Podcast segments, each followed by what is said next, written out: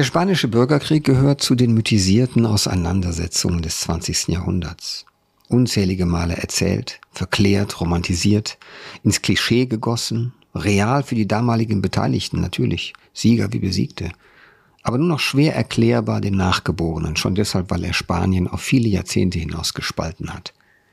Bis heute gibt es deshalb schiefe, verzerrte, parteiische Erzählungen darüber, auf der linken wie der rechten. Der Mann, um den es heute gehen soll, ist so etwas wie die Stimme überraschender Klarsicht in diesem Chaos, das die Kriegsjahre 1936 bis 1939 darstellten. Manuel Chavez Nogales, geboren 1897 in Sevilla, gestorben 1944 in London im Exil. Ist nicht einmal 47 Jahre alt geworden. Chavez war ein liberaler Demokrat, ein Mann zwischen den Stühlen. Sein Leben und Werk sind geeignet, den Lesern etwas Ungewöhnliches vorzuführen, die nicht gelebte, nie realisierte, nicht einmal möglich erscheinende Alternative im damaligen Spanien der politischen Extreme. Eine gewaltlose Mitte der Vernunft, der grundsätzlichen Skepsis gegenüber ideologischen Parolen, die sonst jedermann zu beherrschen schien. Er war einer, der individuelle und demokratische Freiheiten für das Wichtigste hielt und deswegen konnte er nicht bleiben.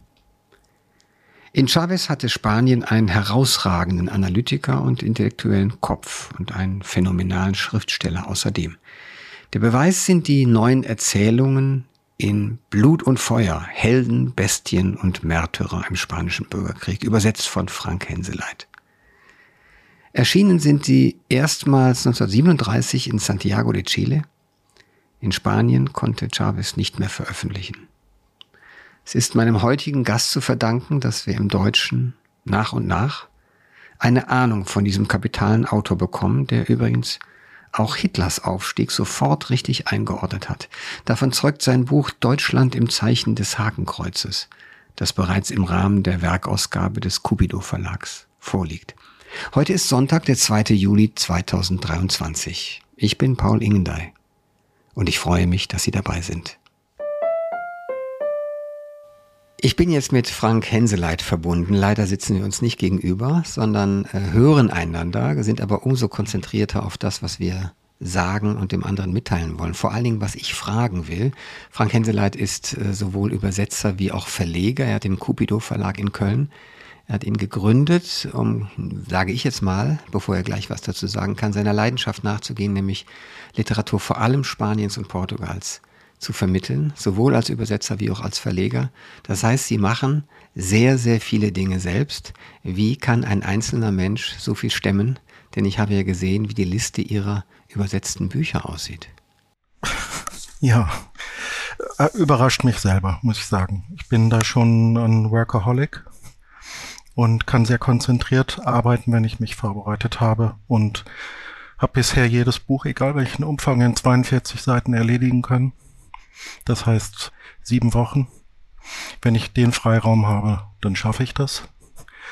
Und ich hatte tatsächlich Bücher schon auf Halde, denn mit diesem Pensum habe ich auch Bücher machen können, die ich gar nicht mehr in den Markt bringen konnte. Also ich konnte gar nicht mehr mit so vielen Verlagen arbeiten.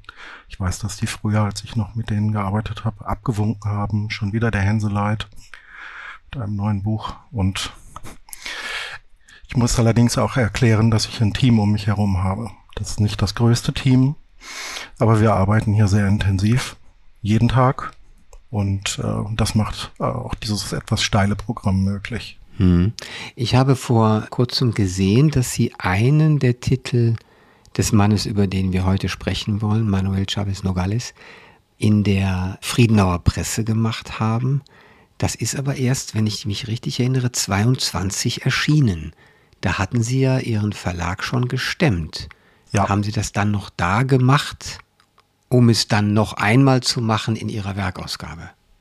Also es ist verabredet, dass dieses Buch in der Werkausgabe noch erscheinen wird, allerdings mit einer ähm, zeitlichen Distanz, so dass der wirtschaftliche Erfolg bei der Friedenauer Presse eingeholt werden kann mit dem Buch. Und wir werden ihn dann nach unseren Kriterien gestalten. Hengdai, Sie haben ja schon gesehen, dass wir meistens die Originale als Faximile einfügen und Dokumente in unsere Ausgaben bringen. Und so wird es dann auch mit der Ausgabe von Juan Belmonte sein, der fiktiven Autobiografie des Stierkämpfers. Der Vater von Chavez Nogales ist äh, Stierkampfkommentator gewesen, hat in Zeitungen wie El Liberal in Sevilla geschrieben Chavez Nogales, der nie in einem Stehkampf, äh, an einem Stehkampf teilgenommen hat, also auch nicht als Zuschauer natürlich, hat doch ein Buch, äh, den Stehkampf vorgelegt, welches als absoluter Maßstab der internationalen Stehkampfliteratur zu bezeichnen ist.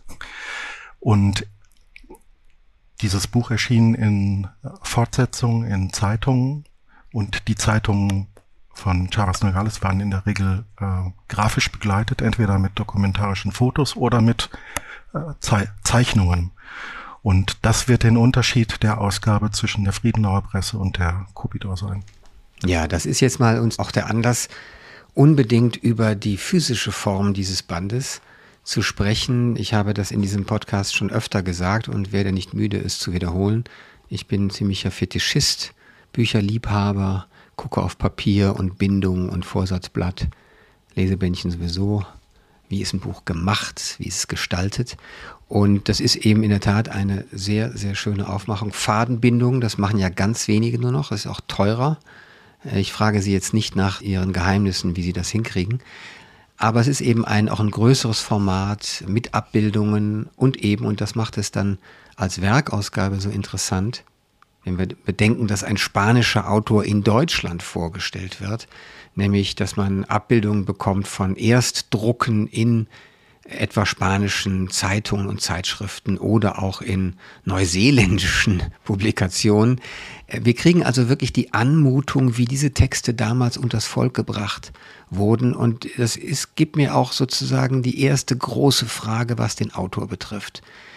Chavez Nogales ist absolut undenkbar ohne das Phänomen des Journalismus. Er war Journalist, er war ein hervorragender Publizist. Es lag auch in der Familie. Er hat in Madrid eine Zeitung gegründet und er im Grunde seine Identität war die eines Publizisten und Autors. Lässt sich so auch erklären, dass dieser Mann auch in Spanien über ein halbes Jahrhundert eigentlich abgetaucht war, nicht vorhanden.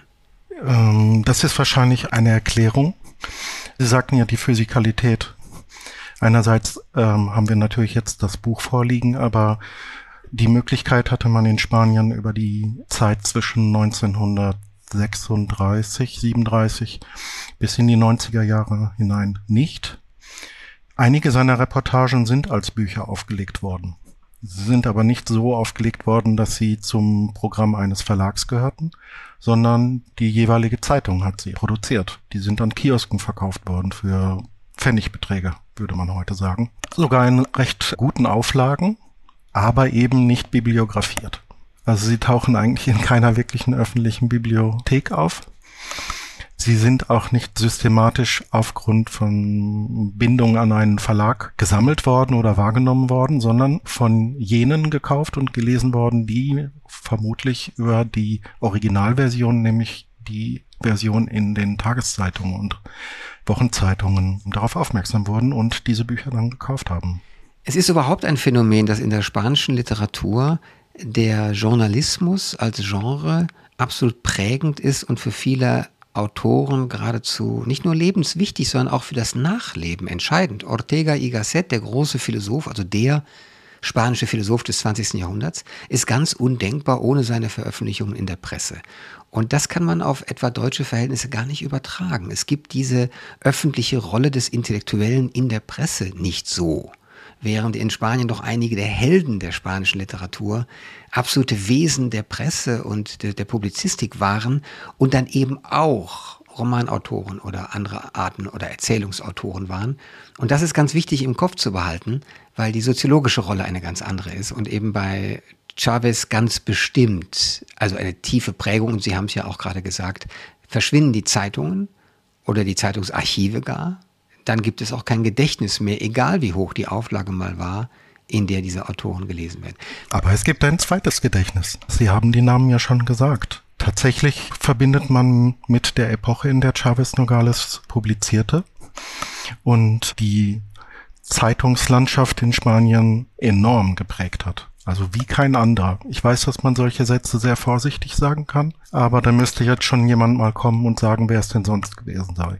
Wie kein anderer, der mit Leuten wie Ortega y Gasset, mit beiden Brüdern zusammengearbeitet hat, mit Unamuno zusammengearbeitet hat, mit Pio Baroja, der mit Machado Umgang hatte, mit Garcia Lorca, der auf den wichtigen großen Kongressen der Generation 27 vor 27 anwesend war und als Prosaist bekannt war. Als Prosaist hat er damals Preise bekommen, die zum Beispiel Antonio Machado nicht bekommen hat. Und als er den Journalismus prägen konnte, hat er sich der Prosa-Stilistik und der analytischen äh, Fähigkeit der großen Autoren Spaniens bedient. Aber nicht eigentlich bedient, sondern er hat ihnen das Forum gegeben. In zweiwöchigem Abstand hat Unamuno in der Zeitung Aura geschrieben, im Zwischentakt Pio Baroja. Wir können alle großen Namen der damaligen Zeit, die einem liberalen Geist verpflichtet waren, vermutlich aufzählen, die im Kontakt und als Zuarbeiter, Zuschreiber für seine Zeitung Texte geliefert haben. Texte, die heute elementar sind. Also zum Beispiel das Studium Pio Barojas geht ohne diese Zeitschriftenbeiträge kaum. Wir wollen jetzt mal zu dem Erzählband kommen, der da heißt Blut und Feuer mit Ausrufezeichen, Helden, Bestien und Märtyrer im Spanischen Bürgerkrieg. Das sind neun Erzählungen. Die Einleitung hier für den Band hat geschrieben Maria Isabel Cintas Guillen die, die spanische Philologin ist, die in Sevilla die große Werkausgabe besorgt und auch die Aufmerksamkeit äh, des Publikums im Grunde auf diesen Autor gelenkt hat, die auch eine sehr, sehr lange Einleitung zu diesen mehrbändigen Ausgaben in Sevilla geschrieben hat. Er war aus Sevilla und also hat auch die äh, Regionalregierung von Sevilla sich reingehängt und die Publikation dieser Bände, dieser Werkausgabe unterstützt. Und sie haben es geschafft, Herr Henseleit, diese Autorin auch für ihren Band zu gewinnen, dass sie einfach das ein Vorwort schreibt und den Band für uns einleitet, um die politische Situation zu erläutern und anderes über den Autor zu erzählen. Der Charakter dieser neuen Erzählungen hat mich tatsächlich sehr bewegt und auch, auch streckenweise umgehauen, weil wenn man so viel Bürgerkriegsliteratur im weitesten Sinne kennt, bis hin zu Hemingway und George Orwell, dann wird man als Leser immer wieder geführt auf einen Gegensatz zwischen, wenn man so will, Faschismus und linker Regierung oder gar Kommunismus. Und dann natürlich zu der Verratsthematik durch den Stalinismus, den Moskau-hörigen Stalinismus, der die eigenen Leute umgebracht hat, wovon ja George Orwell erzählt. Hier mit Chavez Nogales hören wir so deutlich wie noch nie eine andere Stimme, die nichts von dem Grauen des Bürgerkriegs wegnimmt, aber die tatsächlich eine Position markiert, die wir so kaum vertreten fanden, außer bei Manuel Assanja etwa, aber den kennt ja in Deutschland auch keiner, also der ehemalige Präsident in der Zweiten Republik, der ein Intellektueller war von seltenen Graden, aber ein unglücklicher Politiker. Hier haben wir eine Position, ich möchte einen Satz zitieren und dann möchte ich von Ihnen, Herr Henseleit, ein bisschen einen Kommentar dazu hören. Den Satz, den ich zitieren möchte, der stammt aus dem Prolog zu diesen neuen Erzählungen und der geht wie folgt. Antifaschist, und antirevolutionär aus innerer Veranlagung weigerte ich mich beharrlich, an das Heilsversprechen großer Umstürze zu glauben. Ich beschloss, schreibend auszuharren und mich den Gesetzen der Evolution und des Fortschritts anzuvertrauen. Wir wissen, dass diese, diese Gesetzmäßigkeit ihm kein Glück gebracht hat. Er ist 44 in London im Exil gestorben, er war vorher in Paris. Wenn Sie kommentieren sollten diesen Satz, er ist ein Mann der Mitte, der ist weder Faschist noch, also kein Rechter und kein Linker. Was hieß das für ihn damals, in der Mitte zu stehen? Also es hat ähm, sein Leben von allen Seiten bedroht. Das ist keine Erfindung, sondern das ist jetzt mittlerweile auch historisch dokumentiert. Er stand tatsächlich auf den Todeslisten aller. Und wenn man sagt aller, dann natürlich nicht auf den Listen der Loyalisten der Republikaner, der demokratisch, also loyal zur demokratisch gewählten Republik, sondern auf den Todeslisten der Extremisten, die kämpften. Und da kann man jetzt bis in die Facetten hineingehen, in die einzelnen anarchistischen Gruppen in Katalonien in Andalusien oder die Bolschewisten, die Sozialisten eben auch Phalange und Faschisten. Man hatte ihn erkoren als eine Person, die so sehr identifiziert wurde mit den äh, Reformen und der Reformwilligkeit der Republik, eben Asania eigentlich, hm? Asania der große Reformator, dass man entschied, und zwar gleichermaßen von der wie von der anderen Seite, dass er ein wunderbares Exempel darstellen würde. Wir wollen nun einmal einen Auszug aus einer Erzählung hören. Der Text heißt Der Schatz von Briesca. Und es ist eine interessante Passage. Sie zeigt Chavez Nogales als Beobachter aus der Vogelperspektive, der auch die äh, Struktur sozusagen des Bürgerkriegs erkennt, der weiß, was die Bewegungen der beiden Heere ausmacht und er erkennt die Defizite. Und er beschreibt sie sehr hellsichtig. Es ist später von vielen Historikern bestätigt worden, aber er, er sieht eigentlich, woran es mangelt. Er erkennt die Defizite sofort und er beschreibt sie dieser Passage. Von Madrid aus betrachtet war der Krieg ein stetiges Hin und Her gigantischer Menschenfluten, deren beeindruckende Wellen gegen die Front anbrandeten. Aus dem ganzen republikanischen Spanien trafen Tausende und Abertausende Freiwillige ein, um gegen den Faschismus zu kämpfen. Tag für Tag spuckten Militärzüge Massen von Kämpfern aus, die man in den letzten Winkeln der Halbinsel mobilisierte. Katalonien und Valencia, die wohlhabendsten Regionen Spaniens, sandten hervorragend ausgestattete Kolonnen von Milizionären. Kastilien und Extremadura, die Regionen mit den ärmsten Gemeinden, sandten ihre Landarbeiter die nahezu unbekleidet eintrafen, nur bewaffnet mit alten und unbrauchbaren Schrotflinten. Und doch waren es Männer, die zäh und genügsam wie Weinreben waren und in den Kasernen der Milizen zum ersten Mal seit Jahren ihre leeren Bäuche füllen konnten. Der Kampf gegen den Faschismus, der in den Städten und Dörfern gepredigt wurde, wie der Heilige Krieg in den mittelalterlichen Burgen oder in den afrikanischen Kabülen, ließ das Volk sich in Massen erheben und in gigantischen Wellen gegen den Feind anbranden.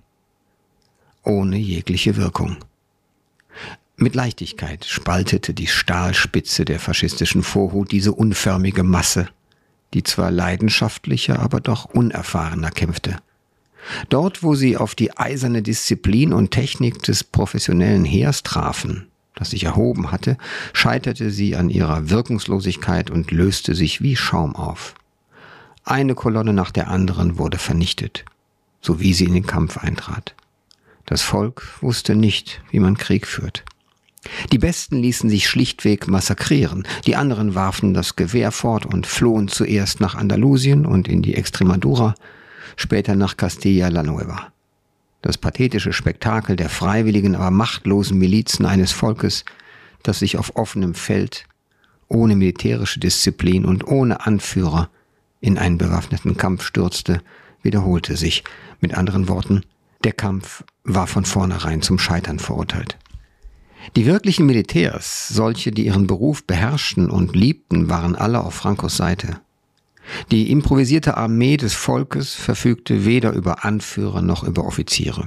Die wenigen, die zufällig auf der Seite der Republik blieben, desertierten später oder erlagen dem törichten Versuch, Männer in Soldaten zu verwandeln, die sich einmal bewaffnet gegen alles wandten, was nach Militarismus roch. Eine Menge dieser Unglücksraben wurden von ihren eigenen verängstigten Männern getötet, als sie diese mit der Pistole in der Hand ins Feuer schicken wollten. Die Reaktion der Milizionäre, die erkannten, dass sie verloren waren, war fatal für die Moral. Wir sind verkauft worden, schrien sie einer wie der andere. Die Anführer gehören erschossen. Anschließend warfen sie ihre Gewehre fort und bevölkerten die Cafés und Kneipen Madrids.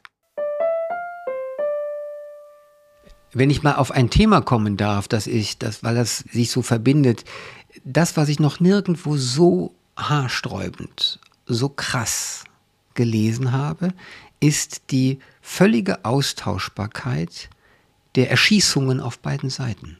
Es ist also eine Manie des wirklichen Füsilierens, des Liquidierens, des Ermordens und Verscharrens.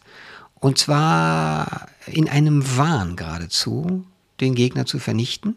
Und äh, diese Erzählungen beschreiben tatsächlich mit einer großen Gleichmut von beiden Seiten diesen Mechanismus des Mordens. Und ich kenne keinen Autor, der das getan hätte. 1928 ist er im bolschewistischen Russland gewesen und hat erlebt, was die Revolution mit ihren Menschen macht. Wie sie selektiert, umbringt, die Leute vernichtet, geradezu das gegenteilige Momentum liefern zu den äh, Inhalten ihrer Revolution oder Rebellion. Und wusste, dass die Revolution nicht beginnt, um den Einzelnen zu befreien, sondern um eine andere Ideologie zu be besiegen oder zu vernichten. Und diese Strategie oder dieser Mechanismus in äh, aus einer extremistischen Position heraus eine Gesellschaft umzuformen, dieser Ansatz liegt in dem damals aufkommenden Faschismus wie in dem Bolschewismus gleichermaßen in der Natur der Sache. Sie unterscheiden sich nicht. Sie gleichen sich an dort, wo sie einen gemeinsamen Gegner finden, nämlich die Demokratie und die Republik. Das haben sie nicht nur in Spanien gemacht, das haben sie in Portugal gemacht, das ist natürlich in Deutschland gewesen und in weiteren anderen Ländern, dass sich die Hegemonien dort bekämpft haben die Extremisten bekämpft haben und einmal hat diese, mal jene Seite gewonnen. Und der Bolschewismus ist ein internationales Modell gewesen, welches sich Spanien aussuchte als eines der möglichen Aufmarschgebiete für ihre Ideologie und gleichermaßen hatten sich die reaktionären Kräfte in Spanien äh, formiert mit denselben charakterlichen Eigenschaften, mit Vertretern der Republik oder mit demokratisch gesinnten Menschen umzugehen. In der Regel sie auszulöschen. Hm, ja, äh, es gibt in den Erzählungen jetzt wirklich äh, irre Beispiele dafür, also sehr sprechende Beispiele dafür, für bestimmte Positionen in diesem Vernichtungskampf. Wir haben es fast immer, wir haben es immer wieder, möchte ich sagen, in mehreren dieser neuen Erzählungen mit Figuren äh, zu tun, die irgendwie dazwischen stehen, ein wenig wie der Autor selbst in seinem Denken und die also in einen Zwiespalt getrieben werden. Etwa in einer Erzählung, die da heißt Massaker, Massaker, wird Valero ein, der Sohn wird, er muss erleben, wie sein faschistischer Vater füsiliert wird. Also er hat noch eine kurze Begegnung mit ihm, er war auf Abstand zu ihm gegangen, aber es wird im Grunde handgreiflich vorgeführt, wie dieser Konflikt, dieser Bruderkrieg, wie er auch genannt wurde, wie er also äh, Familien zerreißt, aber auch natürlich Dörfer und Gemeinschaften zerreißt. Da gibt es noch andere Figuren, wie etwa, etwa Pedro, in der Erzählung und in der Ferne ein Licht. Da geht es um Spionage, die mit Taschenlampen funktioniert. Es werden Zeichen in Madrid, werden Zeichen weitergegeben von verborgenen Rebellen und die Linke versucht jetzt diese Leute aufzuspüren. Und da gibt es diesen Pedro, der also stirbt, weil er ja in Pflichteifer den Verrätern hinter die eigenen Linien folgt und dann ins Feuer gerät. Immer wieder also führt der Autor diese, seine Figuren in einen Konflikt, der tatsächlich der Konflikt nachdenkender oder auf Abstand gehender Menschen ist und nicht der Fanatiker. Er führt die Fanatiker auch vor, immer wieder.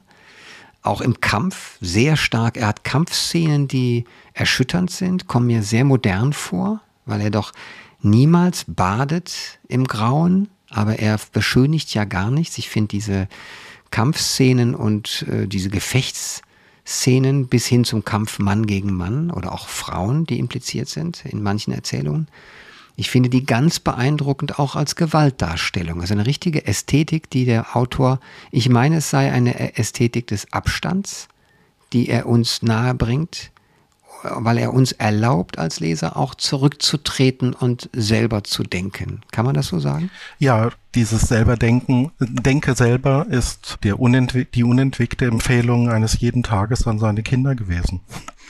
Lerne selber zu denken, denke selbst. Das hat er seinen, seinen Kindern häufig gesagt. Ich habe das von seinem Enkelsohn überliefert bekommen. Ich würde auch sagen, dass er etwas Pädagogisches oder Didaktisches in, in seinen äh, Texten hat. Aber das geht weit darüber hinaus, ein Erklärbuch zu sein oder welches uns unsere Denkmuster vorführt oder vielleicht sogar uns irritiert.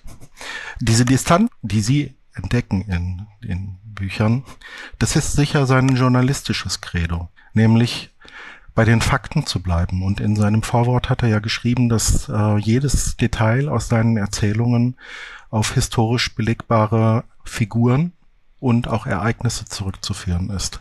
Also er arbeitet hier historische Ereignisse und Verläufe des Bürgerkriegs in dem ersten Jahr ab, die er doch nicht selbst erlebt hat, sondern die er gesammelt hat.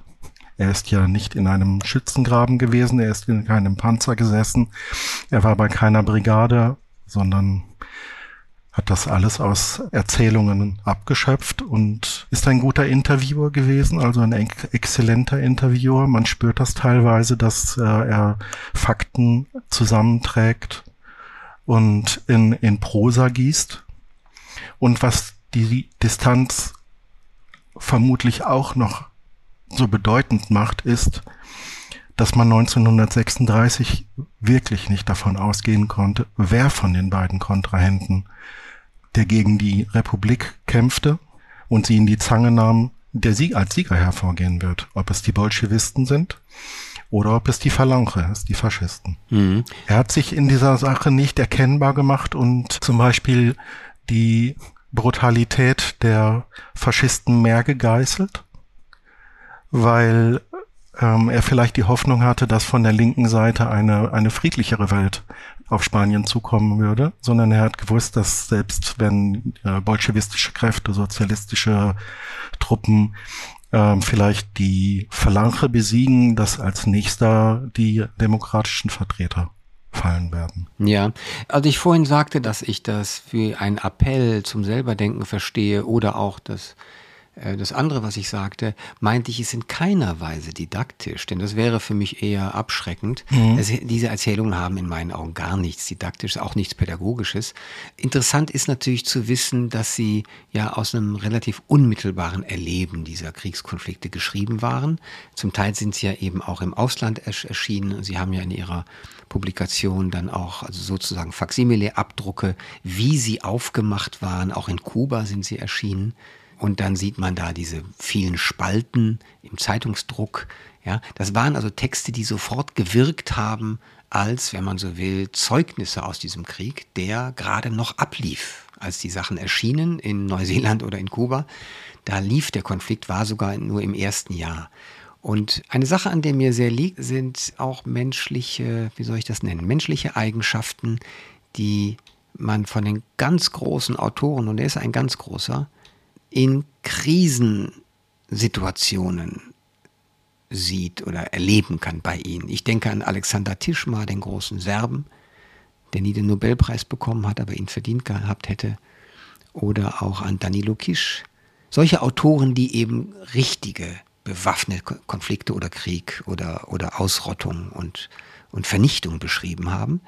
Und das macht er auch. Er kann diese Mechanismen von menschlichem, von Duckmäusertum, Denunziation ist ein Leitmotiv der Erzählung, das Denunzieren des anderen, weil man ihn weghaben will oder weil er einem nicht passt oder weil man neidisch ist oder. Ja, sogar durch die Familie gehen die. Äh, genau, es geht oft um den eigenen Vorteil. Ja, es geht um das sich durchmogeln und ums nackte Leben kämpfen. Und es zeigt sich immer wieder, dass es oft die menschliche Qualität ist, nicht die politische die darüber entscheidet, wer getötet wird und wer nicht. Und das ist übrigens auch eine Sache, die ich wahrgenommen habe in meinen eigenen Reportagen, als ich über ja, die Nachfahren der Bürgerkriegsopfer geschrieben habe, dass diese Menschen oft erzählten, dass es um Neid und Missgunst im Dorf ging und nicht um politische Glaubensbekenntnisse. Ja, als Journalist, der seit den frühen 20er Jahren in so vielen Konfliktzonen gewesen ist, militärische Operationen begleitet hat. Heute würde man sagen Embedded Journalism. Überrascht doch sein unaufgeregter Stil. Also er bleibt immer klar, er schlägt sich auf keine Seite, er erzeugt keine Panik, sondern liefert seinen Lesern Zusammenhänge. Selbst dann, wenn sich vor ihm alles auflöst. Oder sagen wir mal, wenn sich vor uns Menschen alles auflöst, ist er noch in der Lage gewesen, die Dinge zusammenzudenken. Ja, ja, ist eine sehr gute Beschreibung, finde ich, von diesem Autor. Finde ich außerordentlich richtig. Können Sie mal sagen, weil wir so ein bisschen auch nochmal den Band etwas plastischer herbeiholen sollten. Ich habe ein paar Motive genannt, um die es geht. Also auch diese ganzen, wenn man so will, Kriegsphänomene wie Denunziation, wie, wie Angst, wie Feigheit, sich verstecken.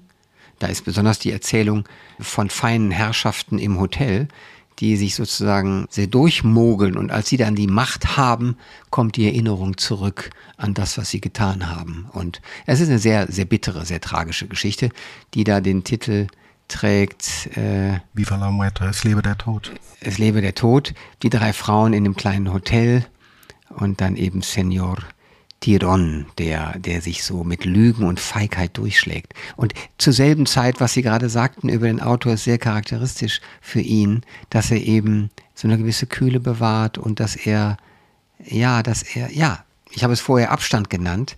Es ist die Klugheit des Erzählers, der der uns nicht die, die Bude einrennen will mit einer Botschaft. Ja, das ist schon äh, eine besonders interessante Erzählung ist jetzt, wenn man Spanien ideologisch oder ideologiekritisch auch betrachtet, die letzte, die heißt Arbeiterrat. Ja, da taucht er selber auf.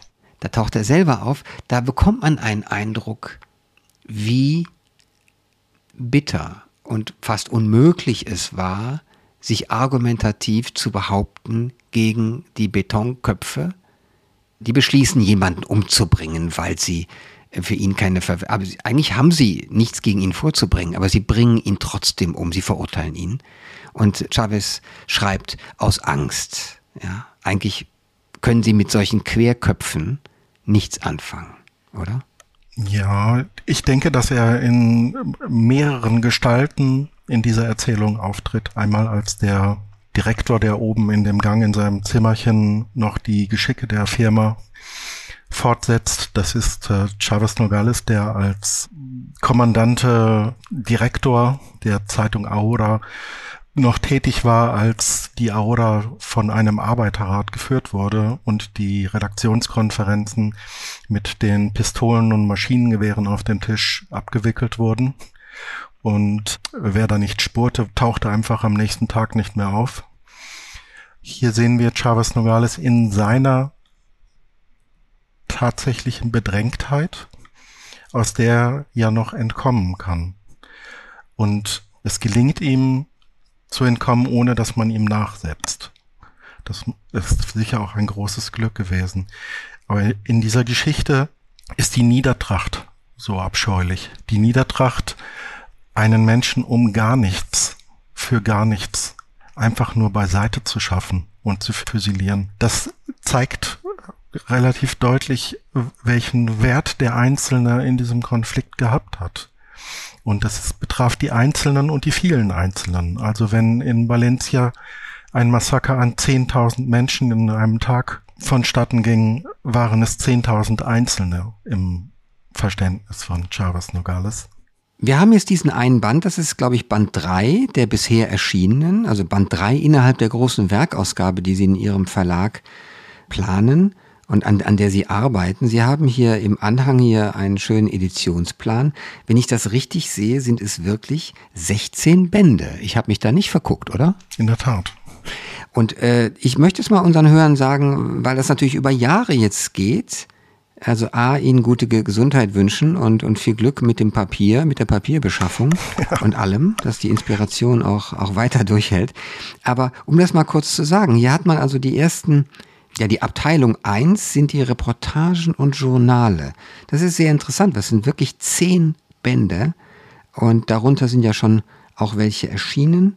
Band zwei IFNI, Spaniens letztes koloniales Abenteuer, ist schon erschienen. Und ähm, dann ist eben der, die zweite Abteilung sechs Bände, das erzählerische Werk. Äh, sie, sie äh, sind gerecht gegenüber diesem Autor, der in dem Genre der Reportage, der, des Berichts, auch des Interviews, sie haben das Goebbels-Interview gehabt, ist schon da. Er hat hellsichtig den, auch den deutschen Faschismus erkannt. Also eigentlich ist er eine Figur, auch als Denker, ich sag mal, als politisches Temperament, die wir wirklich dem Schirm haben müssen, die wir entdecken sollten, so wir ihn noch nicht kennen, weil er so wichtig ist. Und er war bis vor wenigen Jahrzehnten tatsächlich nicht da im öffentlichen Bewusstsein. Das ist also eine echte Tat. Darf ich mal fragen, was Sie ungefähr kalkulieren, ohne dass ich Sie drängeln wollte, wenn Sie 16 Bände vorhaben? Was glauben Sie denn, wie lange Sie daran sitzen? Ich habe meine Kollegin Birgit Kerberg gebeten, die spanischen Journale zu übernehmen. Das heißt drei weniger für mich aus den Journal aus der ersten äh, Reihe der Journale und journalistischen Werke. Und ansonsten habe ich einen Plan, der geht jetzt erstmal bis 2026. Fertig habe ich mhm. schon das Buch über Frankreich, dann äh, die Flugreise nach Europa. Das ist äh, 1928 eine Reportage über das bolschewistische Russland, welches als größter Komplex in diesem Buch vorherrscht. Und ähm, mein Lieblingsbuch von Chavez Nogales, Die Verteidigung Madrids. Mhm. Eines der schönsten und spannendsten Bücher, das ich je gelesen habe. Vielleicht kann ich das jetzt mal zum Ende sagen, weil ich ja natürlich als Madrid-Liebhaber auch besonders angesprochen war die atmosphärische Schilderung in der Hauptstadt. Wir alle wissen aus der Geschichte und aus, aus vielen historischen Zeugnissen, unter anderem bei Hemingway und mhm. vielen mhm. anderen, dass sie belagert war, dass sie fast drei Jahre durchgehalten hat, bis zum 1. April 39 und dass sie als letzte große Stadt fiel und dass damit der Bürgerkrieg zu Ende war. Fortan galt es als Tag des Sieges und wurde gefeiert vom Franco-Regime. Dieses Madrid, was äh, Chavez Nogales uns schildert, ist wirklich äh, von der Atmosphäre und von dem, den Mechanismen des Bürgerkriegs, es fügt dem Bild, das ich hatte, etwas Wichtiges hinzu. Einfach in allen Einzelheiten, die er liefert. Und ich würde sagen, das ist der große Erzähler, der tatsächlich die Details erkennt, die andere nicht sehen. Und das zeichnet, glaube ich, auch seinen Journalismus aus. Sie sprachen vorhin ja auch von dem Ton, den der Erzähler hat und dass die Tugenden des Zeitungsschreibers und des guten Interviewers zum Vorschein kommen, der seinen Figuren auch das Recht lässt, sich zu zeigen, statt sie zu gängeln. Ja, ich denke, dass man trotzdem die Zäsur machen muss. Aber ich will das gerne erklären, warum die Zäsur nicht komplex ist. Die Zäsur zwischen den verschiedenen Werkgruppen, den Erzählungen, also der Prosa und seinem Journalismus. In seinem Journalismus arbeitet er sich selbst hinein. Also er ist selber die Figur, die sich zeigt als jene, die Entdeckungen macht, die analytisch vorträgt, was passiert, die Fakten zusammenträgt und wunderbar, äh, wunderbare, einzigartige Schlussfolgerungen liefert. Schlussfolgerungen, die deshalb ihn so bedeutend machen, weil sie heute historische Quellen sind. Weil er und wie er zu historischen oder zu diesen analytischen äh, Ergebnissen in seinen Reportagen kommt, welche Quellen er aufweist, welche, welche Personen er verwickelt, welche Wahrheiten und Lügen er äh, vorlegt. All diese Dinge sind charakterlich für seinen Journalismus. Dieser Journalismus ist von der Person nicht mehr zu trennen. Das ist, glaube ich, das, was ihn so außergewöhnlich macht. Es ist jetzt kein Beitrag, den ich von jemandem gelesen habe, sondern das sind Beiträge und Reportagen, die Manuel Chavez Nogales in seinem Stil verfasst hat, der einzigartig ist. Also es gibt äh, spanische zeitgenössische Autoren, die ihn verehren und sich wundern und auch vorwerfen lassen, warum sie ihn früher nicht entdeckt haben.